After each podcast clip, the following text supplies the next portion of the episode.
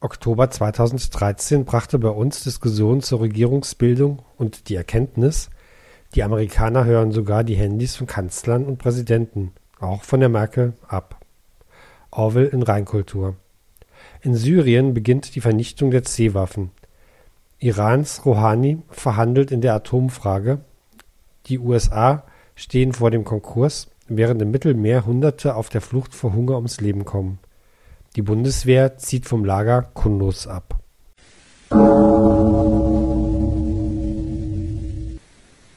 Vor 30 Jahren, im Oktober 1983, wäre es um ein Haar zu einem Atomkrieg gekommen.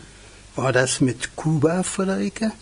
Wegen der Raketenstellungen, die die Russen auf Kuba bauen wollten? Das war 1962, Anton, wo die schlimmste Krise des Kalten Krieges. Aber 1983 das war sicher gefährlicher, weil es aus Versehen zum Atomkrieg hätte kommen können. Aus Versehen? Wir haben aber doch immer wieder gehört, wie viele Sicherungen es gegen einen Atomangriff gibt, alle möglichen Codewörter, dann spezielle Schlüssel, um die Raketen scharf zu machen und so weiter. Es war damals eine sehr gespannte Lage. Am 1. September 1983 hat die sowjetische Luftwaffe einen Jumbojet der KAL, der Fluggesellschaft Südkoreas, wegen Verletzung der Souveränität abgeschossen. 269 Zivilisten fanden den Tod. Okay, dann war die Lage gespannt. Und Ronald Reagan, seinerzeit Präsident der USA, hatte im Frühjahr die Sowjetunion das Reich des Bösen genannt und eine Abwehr gegen sowjetische Atomraketen geplant. Das war ja Teil des Gleichgewichts des Schreckens. In dieser Atmosphäre des Misstrauens ging der 44-jährige Oberstleutnant Stanislav Petrov in der Nacht vom 26. auf den 27. Oktober zum Dienst.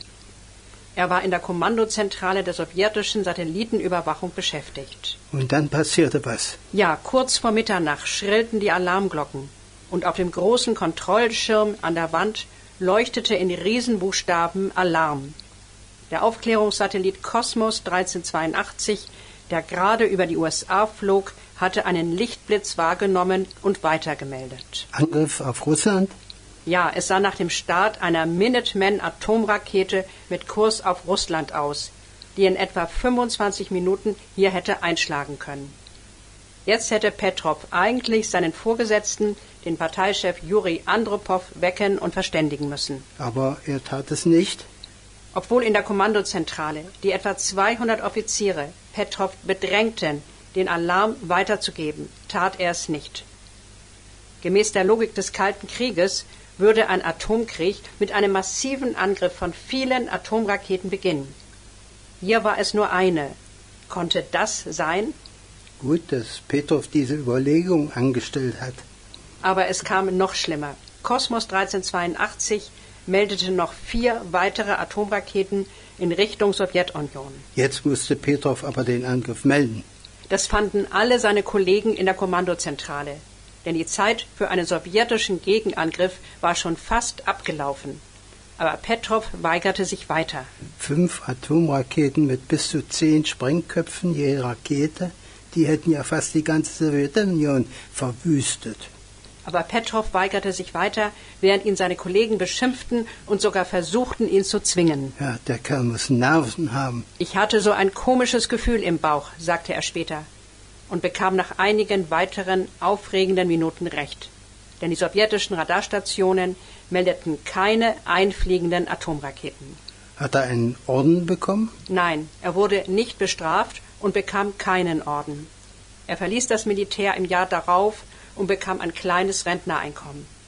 2006 wurde er mit dem World Citizen Award in diesem Februar mit dem Dresden-Preis ausgezeichnet. Und er wird der Mann, der die Welt rettete, genannt. Er hatte wohl die Nase voll vom Militär. Richtig, Militär gehört abgeschafft.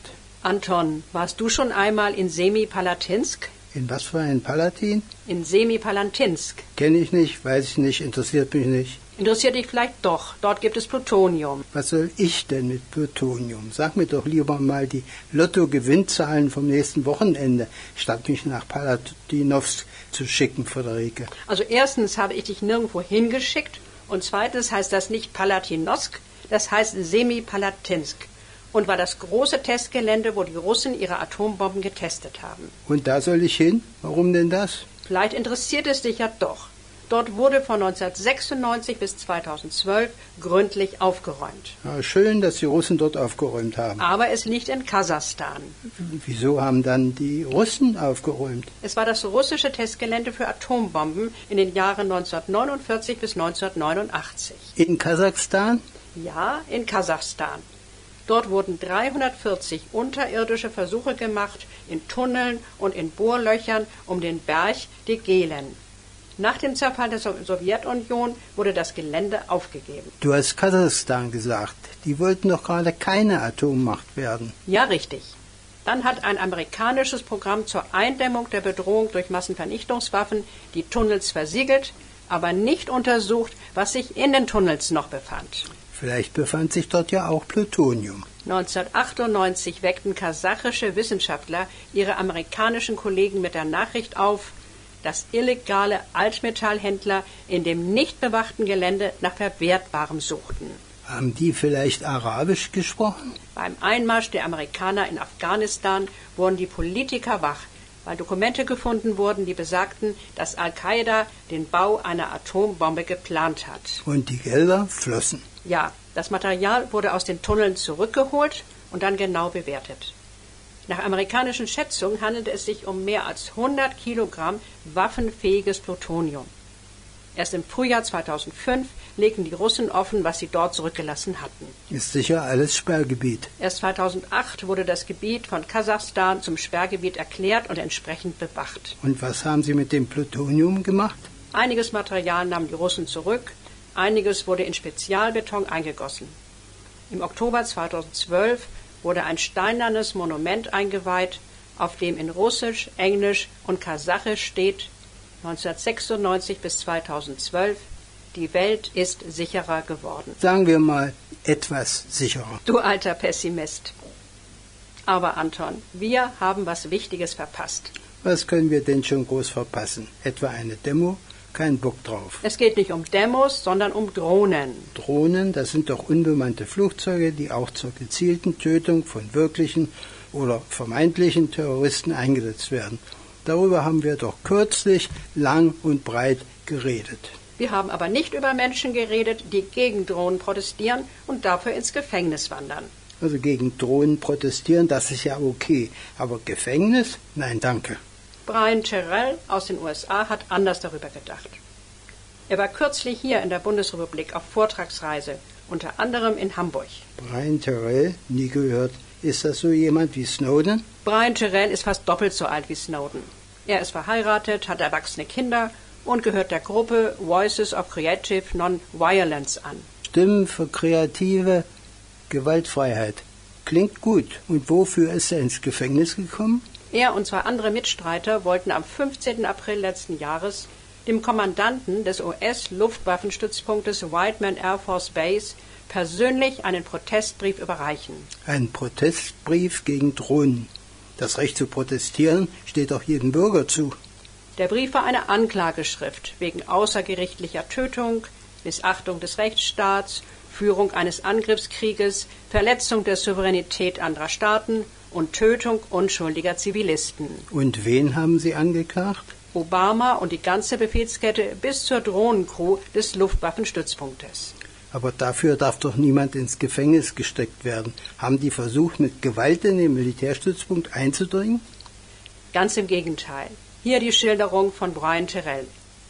Nachdem uns auf höfliche Anfrage an der Wache des Stützpunktes nach dem Weg zum Hauptquartier, um die Anklage abzugeben, der Eintritt verweigert und unser Weg durch die Militärpolizei blockiert wurde, wurden uns Handschellen angelegt und wir wurden abgeführt. Das ist ja un unglaublich. Unsere Gefährten wurden von rund 50 Soldaten des Luftwaffenstützpunktes in voller Kampfausrüstung von dem Gelände gejagt.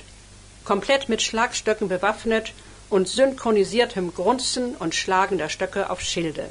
Die sollten doch nur eingeschüchtert werden. Und dazu dient natürlich auch die Gefängnisstrafe von sechs Monaten, die Brian Terrell von Ende November letzten Jahres bis Ende Mai diesen Jahres wegen Hausfriedensbruch abgesessen hat. Und wer verurteilt diejenigen, die außerhalb von jedem Gerichtsverfahren mit Drohnen töten? Sie rechtfertigen sich damit, dass mit Hilfe von unbemannten Drohnen das Leben von Soldaten geschont und die Bevölkerung vor terroristischen Angriffen geschützt wird. Wenn sie denn überhaupt die richtigen, also Terroristen, die tatsächlich einen Anschlag planen, treffen.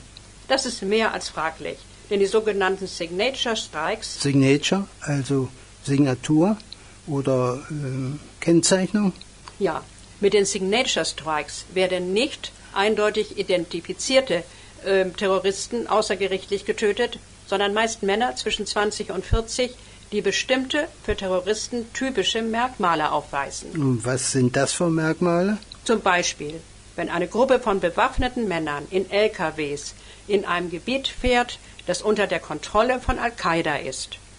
Allerdings sagt der Rechtsprofessor Kevin John Heller, dass ein Drohnenangriff dann nicht gerechtfertigt sei. Dann gibt es vermutlich dort besonders viele Drohnenangriffe, wo auch Terroristen vermutet werden. Ja, vor allem in Pakistan, Afghanistan und im Jemen.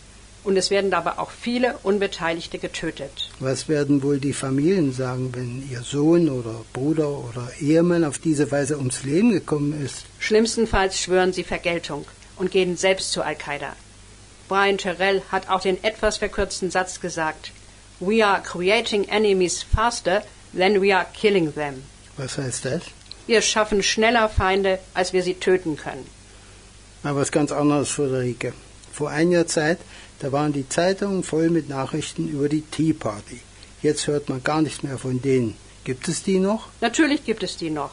Aber da viele von ihnen bei der letzten Wahl als republikanische Abgeordnete gewählt wurden, wird eher über die Republikaner berichtet und nicht extra erwähnt, dass es sich um Tea Party Leute handelt. Und die machen dem Obama Probleme. Ja, vor allem Dingen mit seiner Krankenversicherung. Also ich finde es einen richtigen Skandal, dass in den USA Millionen Menschen überhaupt nicht krankenversichert sind. Das war wohl auch die Meinung von Obama und deswegen hat er ja auch Obamacare eingeführt. Wird in den USA nur noch so genannt. Und wieso hat er dann solche Probleme? Die Republikaner lehnen Obamacare als einen Eingriff in die Rechte der Bevölkerung ab. Jetzt blockieren sie sogar die Ausgaben der Regierung, weil sie einer Erhöhung der Schuldengrenze nicht zustimmen wollen und dabei einen Konkurs der Regierung in Kauf nehmen. Dann kann die Regierung ihre Angestellten nicht mehr bezahlen und äh, alle Ämter und, und so machen zu. Ja, das ist es ja gerade, was die Republikaner wollen. Denn es ist ja nicht nur Obamacare, was weg soll. Am besten das ganze Washington. Wollen die eine Kleinstaaterei? Ja, so sieht es auch einer der Mitarbeiter der Washington Post, Colbert I. King. Es sei der Aufstieg einer neuen Konföderation und eine Basis für eine Wiederbelebung der Werte der CSA. Halt mal, ich verstehe gar nichts mehr. Was ist mit Konföderation gemeint und um welche Werte und welche CSA handelt es sich? Also, CSA, das waren die Confederate States of America, die von keinem Land der Erde anerkannt waren, einen nicht vom Volk gewählten Präsidenten hatten und deren Wirtschaftsmacht auf der Ausbeutung und Knechtung von Mitmenschen beruhte, von Sklaven. Also die Konföderierten. Dieser Staat führte 1861 bis 1865 Krieg gegen die USA unter dem Southern Cross ihrer Fahne. Und die wehte auch über dem Kriegsgefangenenlager von Andersonville, wo mehr als 45.000 Gefangene vor sich hin vegetierten und 13.000 von ihnen starben. Das ist ja schrecklich. Und jetzt kommt die Fahne wieder? Ja, bei einem Autorennen in Darlington, South Carolina, wurde eine Riesenflagge von einem Reklameflugzeug mit dem Hinweis Don't forget your roots herumgeflogen und bei einer Kundgebung der Tea Party in Washington gezeigt. Spinnen die denn vollkommen? Da ist auch von einer Nullifikationsdoktrin die Rede, die den Gliedstaaten erlauben würde, Gesetze aus Washington außer Kraft zu setzen, wenn diese für den Gliedstaat schädlich seien. Diese Doktrin geht auf John C. Calhoun zurück. Der siebte Vizepräsident der USA trat nach Formulierung der Doktrin 1832 zurück. Und sowas ist jetzt wieder interessant? Vor einigen Wochen meldete sich eine Gruppe aus Maryland, die die Abspaltung der fünf westlichen Landkreise verlangt. Dort wählt man überwiegend republikanisch, während in Maryland die Demokraten das Sagen haben. Abspaltung? Dann wird alles besser? Die träumen von einem Amerika, das wieder weiß regiert wird aber nicht von der Ostküstenelite, den Absolventen von Top-Universitäten.